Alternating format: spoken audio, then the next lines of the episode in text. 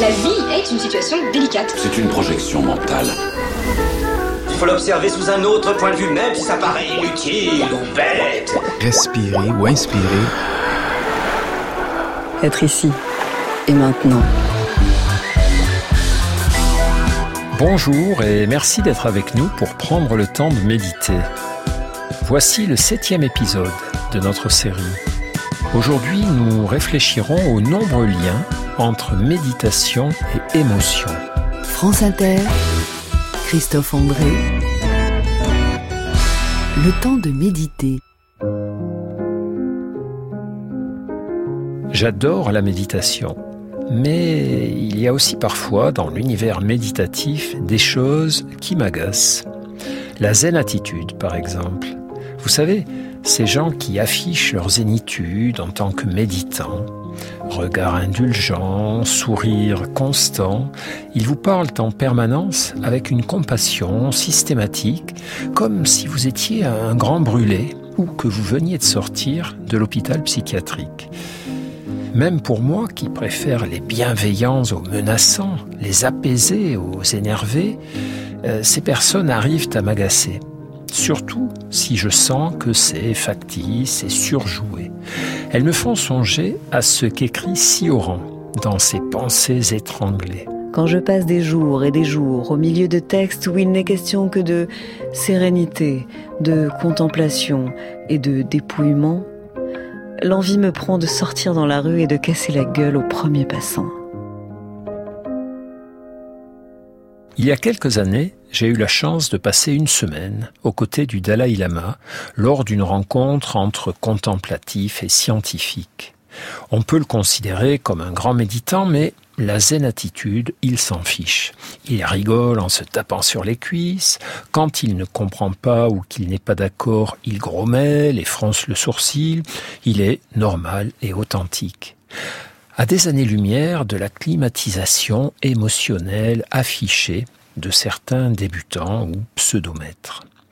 Alors, justement, que dit la méditation de la manière dont nous pouvons espérer vivre avec nos émotions? C'est notre programme du jour.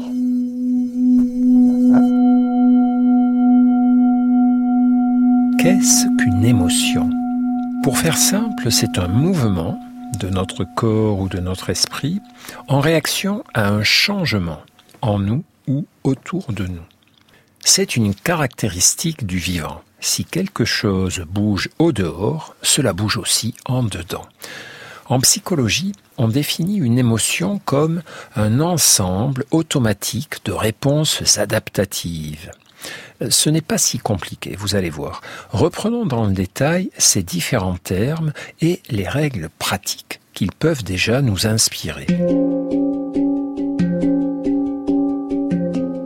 Ensemble, ça veut dire que les émotions mobilisent toute notre personne.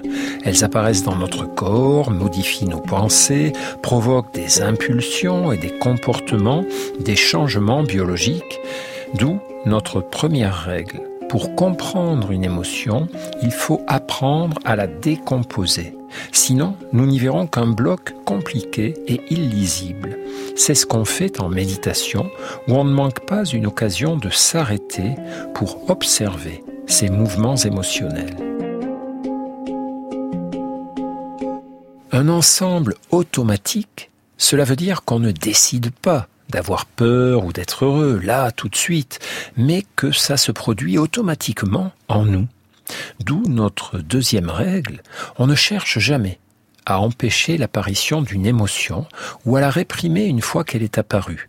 C'est comme euh, vouloir empêcher le vent de se lever ou la pluie de tomber. Dans la méditation, on apprend à accueillir ses affects, même s'ils sont douloureux. On appelle d'ailleurs ce genre d'exercice avec les émotions qui nous secouent chevaucher le dragon. Un ensemble automatique de réponses. Ça veut dire qu'une émotion est une réponse à des modifications de notre environnement ou à notre façon de voir ces modifications.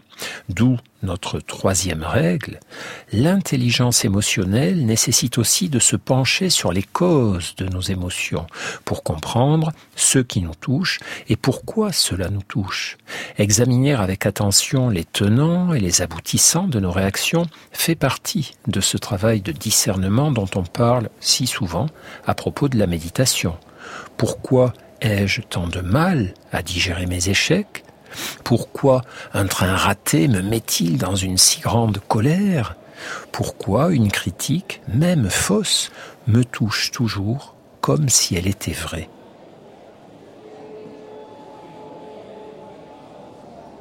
Un ensemble automatique de réponses adaptatives.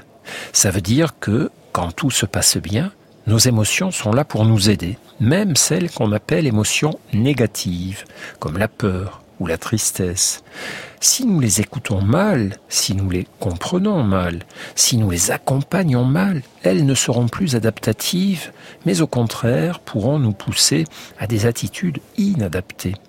D'où notre quatrième règle. Les émotions sont des messagers, des informations. Elles nous proposent des solutions prenons le temps de les écouter et de comprendre ce qu'elles nous signalent, sur quelle voie elles nous orientent, sans forcément les suivre aveuglément. C'est le dernier volet du travail méditatif, après l'accueil et l'écoute de l'émotion, revenir vers l'action et, si possible, se préparer à l'action juste. La recherche scientifique montre que la pratique régulière de la méditation de pleine conscience est associée à de nombreux bénéfices émotionnels. D'une part, la méditation amène à percevoir plus finement et rapidement les signaux faibles associés à la naissance d'une émotion, tant qu'elle est de basse intensité, sous le seuil de notre perception consciente. C'est une capacité importante mieux vaut déceler une émotion douloureuse avant qu'elle n'ait pris l'ascendant sur nous. Mieux vaut aussi discerner tôt la naissance d'une émotion joyeuse pour mieux la savourer et non l'oublier et la laisser passer. De nombreuses études montrent aussi chez les pratiquants réguliers une modification favorable de la balance émotionnelle entre fréquence accrue d'émotions agréables et fréquence réduite d'émotions désagréables. Cela peut sembler étonnant car durant l'apprentissage de la pleine conscience, on ne donne aucune consigne pour privilégier les premières et éradiquer les secondes. On recommande simplement d'être présent, présent à ce qui est douloureux, pour ne pas laisser dans les coulisses de notre esprit les douleurs nous envahir et nous asservir, présent à ce qui est agréable, pour ne pas le laisser passer et se dissiper sans l'avoir apprécié. Et cette présence attentive, curieuse et bienveillante à l'ensemble de notre vie émotionnelle suffit à la bonifier, suffit pour qu'elle nous serve au lieu de nous desservir.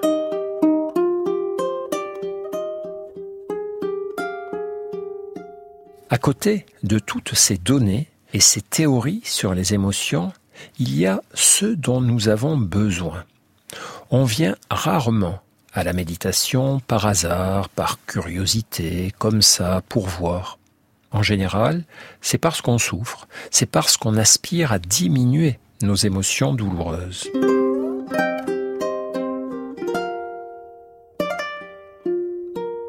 Je me souviens d'avoir vu un jour une collègue, enseignante de méditation, demander à ses élèves dans la salle Est-ce que quelqu'un ici n'a aucun problème?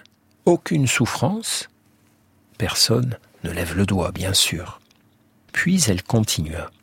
Et parmi celles et ceux qui souffrent et ont des problèmes, qui préfère les garder tels quels plutôt que de travailler à les alléger ou à les résoudre? Pas davantage de doigts levés. C'est ainsi. Chaque humain connaît la souffrance et chaque humain souhaite en être soulagé, à l'image de Guillaume Apollinaire dans son poème Zone. Maintenant tu marches dans Paris tout seul parmi la foule. Des troupeaux d'autobus mugissant près de toi roulent. L'angoisse de l'amour te serre le gosier, comme si tu ne devais jamais plus être aimé. Si tu vivais dans l'ancien temps, tu entrerais dans un monastère. Et si tu vivais dans ces temps nouveaux, Guillaume, peut-être entrerais-tu dans un groupe de pleine conscience Comment se passe le travail sur les émotions douloureuses? Rappelons que si elles sont trop violentes, ces émotions, il est légitime d'avoir parfois recours aux médicaments pour les apaiser, à l'image de ce que nous faisons pour certaines douleurs physiques intenses. Mais chaque fois que possible, on peut aussi commencer autrement. L'idée est d'écouter ces émotions douloureuses comme des informations et d'en tenir compte avant de chercher à les atténuer ou à les éteindre. Mais pour les écouter, il faut être capable de les affronter, de les supporter, de les accueillir.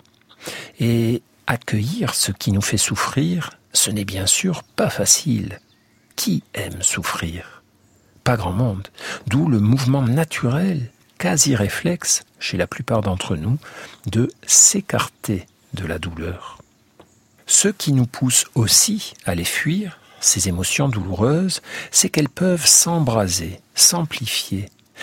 Les personnes atteintes par ce qu'on appelle en psychiatrie des troubles émotionnels savent que la peur peut dégénérer en panique, les inquiétudes en crise d'angoisse, la tristesse en désespoir, le ressentiment en colère ou en rage, la rancune en désir de vengeance, etc.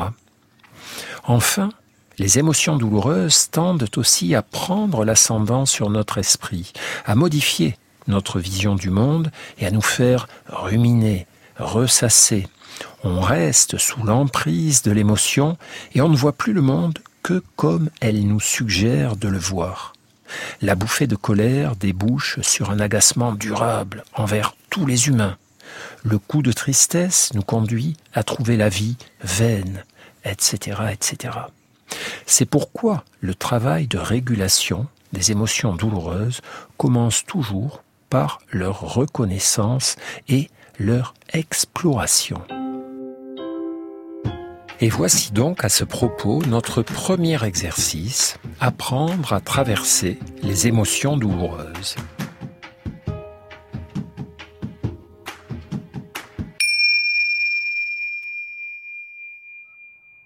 Accepter une émotion douloureuse n'est pas un mouvement spontané.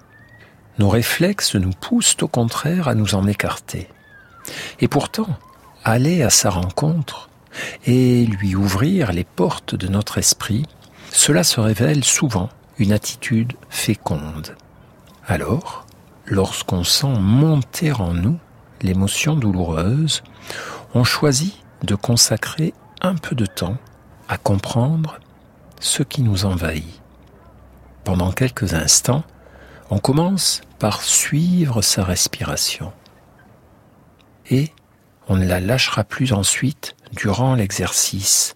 On ne la perdra jamais de vue, en revenant régulièrement à elle chaque fois que l'émotion sera trop forte ou qu'on sera bousculé par l'affolement des pensées.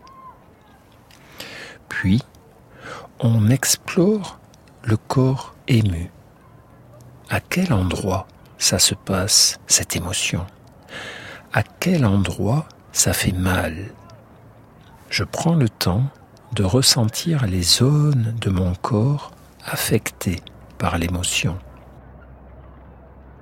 Si elles sont très douloureuses, ces sensations physiques, me dire doucement, c'est ok, je peux ressentir ça, je peux continuer avec ça, et observer ce qui se passe alors. Je vais ouvrir mon attention plus largement. C'est le travail essentiel, fondamental. Une émotion douloureuse tente à focaliser mon attention sur ce qui ne va pas, et seulement sur ce qui ne va pas.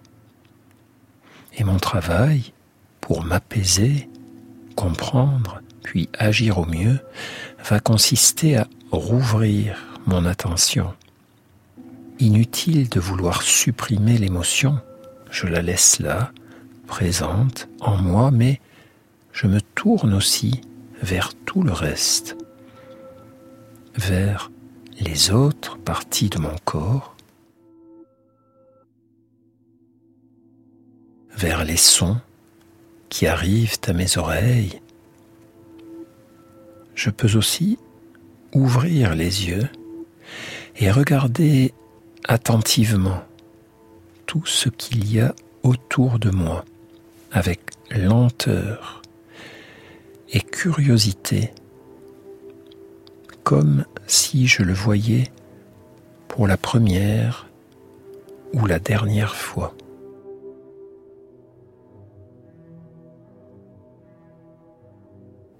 L'idée n'est pas d'éteindre ou de supprimer l'émotion douloureuse, mais d'élargir l'espace autour d'elle, d'élargir le contenant psychique qui l'héberge.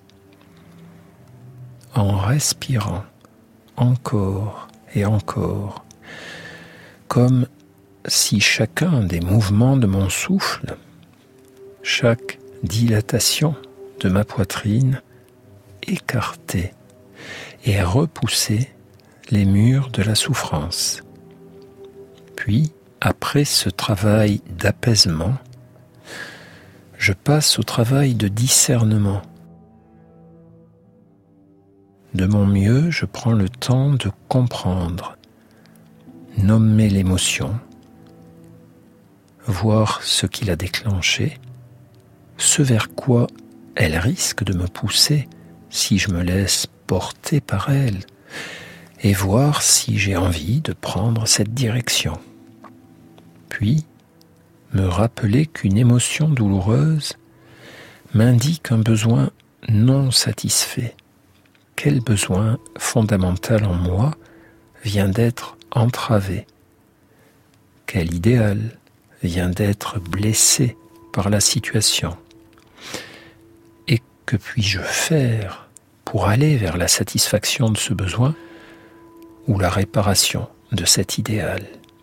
En procédant ainsi, chaque fois que possible, j'augmente mes chances de répondre à l'émotion et à la situation, d'y répondre avec toute mon intelligence et au mieux de mes valeurs, au lieu de réagir avec mes réflexes, mes automatismes, mes habitudes. Cette différence entre répondre et réagir est au cœur des pratiques méditatives.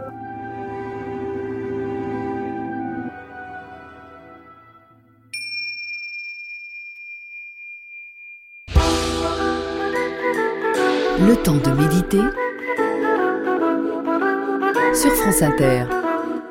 Comme vous l'avez sans doute remarqué, cet exercice que nous venons de partager est un travail de déconstruction des émotions douloureuses. J'ai un jour entendu, lors d'une de mes retraites, une formule qui m'a frappé par sa simplicité et sa justesse. Dans la méditation, il n'y a rien à faire, mais tout à défaire.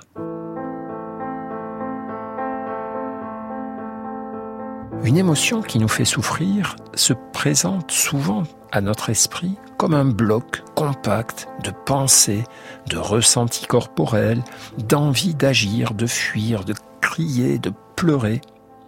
Tant que ce bloc émotionnel restera compact et solide, il nous écrasera et nous dominera il restera impossible à évacuer, impossible à atténuer, impossible à réguler.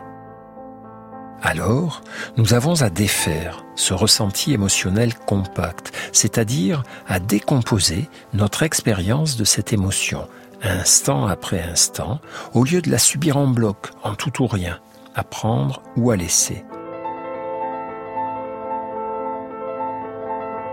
Nous avons à décomposer ce que nous vivons sous l'emprise de l'émotion, en prêtant attention à ce qu'elle induit dans notre corps, notre manière de respirer, notre manière d'être ou non présent à ce que nous entendons et voyons et aux pensées qu'elle fait naître en nous. Toutes ces composantes de l'expérience émotionnelle ainsi placées dans un espace de pleine conscience élargi et bienveillant auront moins de pouvoir pour nous endolorir et nous piéger. On dit souvent que la pleine conscience agit sur nos émotions douloureuses et sur les pensées qui en sont dérivées comme la flamme d'une bougie sur la cire. La méditation ramollit les émotions figées, dures, inflexibles, les rend plus souples, plus tendres, plus aptes à être remises en question. Car ces émotions sont souvent basées sur des certitudes rigides, certitude des échecs ou catastrophes à venir pour l'anxiété, certitude de l'injustice pour la colère, certitude de la perte et du non-retour pour la tristesse, certitude de l'irréparable pour le désespoir. Décomposer une émotion douloureuse à la lumière de la pratique méditative, l'examiner dans un espace de conscience apaisée, cela va l'affaiblir sans la supprimer. Elle redevient alors une information utile à propos d'une expérience de vie. Vous l'avez compris, si régulation il doit y avoir sur les émotions douloureuses, elle suivra le plus souvent cette logique. Les apaiser parfois, les écouter toujours. Mais il ne s'agit jamais de répression. On ne désactive pas un signal d'alarme. On le règle, on ajuste sa sensibilité, son intensité, sa durée.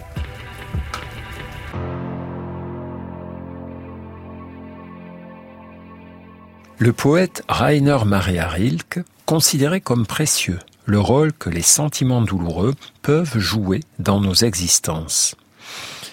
Dans la huitième de ses lettres à un jeune poète, il parle à son correspondant de la tristesse.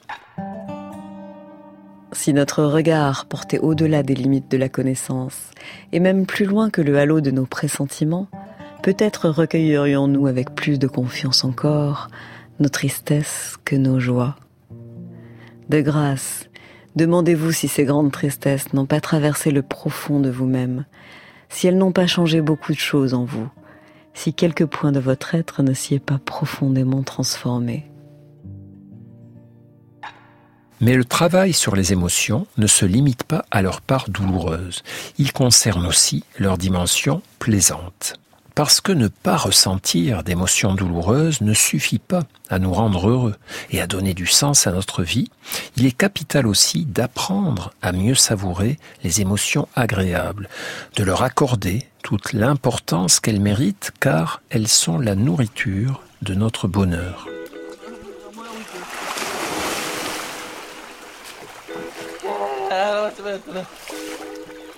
On ne peut pas les susciter sur commande ou guerre, même si songer délibérément à ce qui nous rend heureux peut en faciliter la survenue. Il s'agit simplement d'en prendre plus clairement conscience. Sinon, les bons moments de notre vie ne seront que de simples instants de bien-être, rien de plus. Manger de bonnes choses, au soleil, avec des gens qu'on aime, c'est du bien-être, et c'est très bien. Mais ce n'est que du bien-être, que j'oublierai bientôt, qui ne donnera pas plus de sens à ma vie, qui ne sera pas inscrit dans le registre des temps heureux de mon existence. Si je fais par contre l'effort de prendre conscience de ce que je suis en train de vivre, tout change. La prise de conscience transforme les instants de bien-être en moments de bonheur, en un sentiment plus fort et plus global, avec sans doute aussi un embrasement cérébral et une mémorisation accrue de ce moment. Car un temps de bien-être auquel on ne prête pas attention disparaît dans les oubliettes de notre mémoire. Mais un temps de bien-être que l'on a pris le temps de savourer entrent dans la malle au trésor des mille et un petits souvenirs heureux qui font que notre existence a du sens et qui nourrissent aussi notre résilience. Lorsque l'adversité viendra, nous saurons au fond de nous que le bonheur existe et nous n'aurons pas oublié son goût. Voilà pourquoi existent aussi dans la méditation de pleine conscience des exercices sur les émotions agréables. Il ne s'agit pas de se forcer à ressentir du bonheur si ce n'est pas le moment pour cela, mais de prendre déjà conscience de tous les instants agréables de notre vie lorsqu'ils surviennent, ce qui a lieu bien plus souvent qu'on ne le croit. Et voici notre second exercice, accueillir les émotions agréables. Prenez le temps de vous asseoir confortablement, dos droit, épaules ouvertes, pieds à plat. Reliez-vous à votre souffle, prenez quelques inspirations profondes, puis laissez faire votre corps. Laissez-le respirer à son rythme.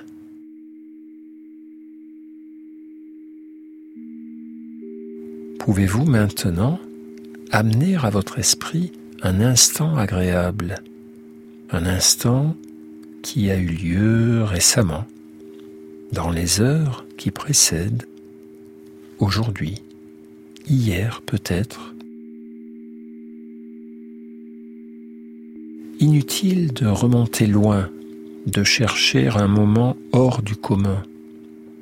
Invitez simplement à votre conscience un moment simple, ordinaire et agréable. Laissez ce souvenir prendre toute la place dans votre esprit. Laissez tous ces détails vous envahir, se répandre en vous. Visage et paysage, couleurs et formes, odeurs, sons, donnez toute la place possible à tous les éléments qui composent et environnent ce moment agréable. Observez de quelle manière la conscience de ce souvenir modifie peut-être vos sensations corporelles, la tension ressentie dans vos muscles. Associez votre respiration à cet instant et au bien-être ressenti à propos de cet instant. Imaginez qu'à chaque inspiration, vous faites descendre tout au fond de vous les ressentis agréables éprouvés à ce moment. Imaginez qu'à chaque expiration, vous vous libérez des tensions, vous soulagez votre corps. Prenez le temps de ressentir de respirer dans la conscience de ce souvenir.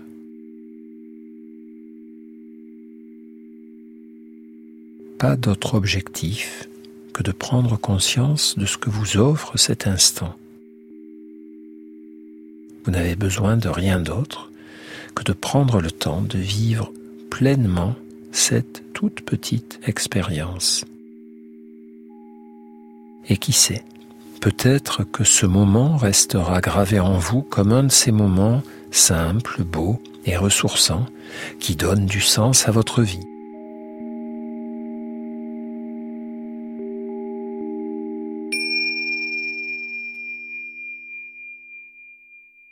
Quelques commentaires sur cet exercice. Vous l'avez compris, il s'agit de rester simplement attentif aux instants de bien-être, aux petites choses qui éclairent nos journées. La quête du bonheur ressemble à celle de l'or. comme les orpailleurs, il est rare que l'on ramène une grosse pépite dans notre tamis et nous en recueillons plutôt des paillettes. Un coin de ciel bleu, un rayon de soleil, le message d'un ami, un sourire croisé dans la rue, de la beauté, de la douceur, une nourriture savoureuse, une lecture intéressante, une œuvre d'art, une musique qui nous ravit, le simple fait de se sentir en vie. Tout peut être une source de bonheur. Ce rayon de soleil ou n'importe lequel de ces instants, il est important de ne pas se contenter de le voir et de le percevoir, d'en rester au mental, de se dire c'est beau et de passer à autre chose. Au contraire, à cet instant, il est capital de s'arrêter. Simplement s'arrêter pour prendre conscience, respirer et savourer. D'accomplir tout ce qui nous différencie à cet instant d'un robot. Il est capital de laisser descendre le tout petit plaisir éprouvé tout au fond de nous, le plus profondément possible dans toutes les cellules de notre corps, afin que notre corps entier en profite. Il est capital de l'inscrire au plus profond de notre mémoire, et cette inscription corporelle y contribuera. Il est vital, alors, de rester là, à respirer, à simplement savourer, juste s'attacher à fonctionner comme un récepteur de bonnes ondes, disait un de mes patients, puis repartir, le cœur allégé, nourri de choses simples et donc fréquentes sur notre chemin, un peu plus heureux sans doute comme Arthur Rimbaud dans son poème Sensation. Par les soirs bleus d'été, j'irai dans les sentiers, picoté par les blés, fouler l'herbe menue. Rêveur, j'en sentirai la fraîcheur à mes pieds. Je laisserai le vent baigner ma tête nue. Je ne parlerai pas, je ne penserai rien, mais l'amour infini me montera dans l'âme. Mais il est temps pour nous de conclure. René Descartes, dans son traité des passions de l'âme, nous avait dit, il y a bien longtemps, à propos des émotions. Et maintenant que nous les connaissons toutes, nous avons beaucoup moins de sujets de les craindre que nous n'avions auparavant, car nous voyons qu'elles sont toutes bonnes de nature, et que nous n'avions rien à éviter que leurs mauvais usages ou leurs excès. Oui, nous n'avons rien à craindre de nos émotions. Nous aurons tantôt à les pacifier, tantôt à les amplifier, toujours à les écouter. Mais nous n'avons pas à les redouter, du moment que nous sommes capables de les accueillir, de les observer, de les moduler, comme nous l'apprend la méditation de pleine conscience. Méditer ne m'empêchera pas d'avoir des ennuis et des soucis, mais m'aidera à les affronter de manière juste et adaptée. Méditer ne m'empêchera pas de ressentir la peur, la colère, la tristesse, mais m'aidera à recueillir et comprendre ces émotions douloureuses avec bienveillance et intelligence. Méditer ne fera pas jaillir sur mon chemin des sources de bonheur, mais m'aidera à ouvrir les yeux sur toutes celles qui sont déjà là, plus nombreuses que je ne le crois. Voilà, notre rencontre d'aujourd'hui touche à sa fin. Vous pouvez réécouter cette émission en podcast sur le site de France Inter ou en retrouver tous les épisodes dans le livre Le temps de méditer, une coédition L'Iconoclaste et Radio France. Cette émission a été réalisée par Clément Baudet. À la lecture des citations, Floriane Pochon. À la programmation musicale, Muriel Pérez. Prise de son, Antoine Gomez. Merci à Romain Couturier de la discothèque de Radio France. Je vous retrouverai la semaine prochaine avec grand plaisir. Et d'ici là, n'oubliez pas, prenez chaque journée le temps de méditer. Le temps de méditer sur France Inter.